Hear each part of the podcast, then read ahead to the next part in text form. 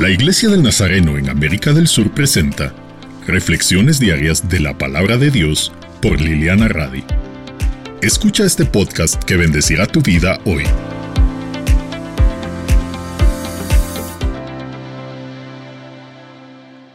Cuando te sientes débil, ¿dónde buscas fuerzas? ¿En tus amigos o familia? ¿En los medios o las celebridades? ¿En el gobierno? En algo que amas hacer, en ti mismo? Seguramente al escuchar cada una de estas opciones, eres consciente de que todas son limitadas y ninguna tiene la capacidad de restaurar nuestras fuerzas realmente. Dios es la fuente de poder irresistible. Solo en Él encontramos fuerza de verdad. Pablo nos anima, ya cerrando su carta a los Efesios, a buscar fuerzas en Él, para vivir de la manera en que veníamos hablando, perteneciendo a la luz y viviendo como Cristo, no podemos hacerlo con nuestra propia fuerza.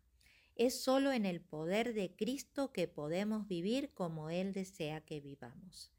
Dios nos ofrece una armadura que nos protegerá del poder del maligno, de las malignas fuerzas espirituales del cielo las cuales tienen mando, autoridad y dominio sobre el mundo de tinieblas que nos rodea.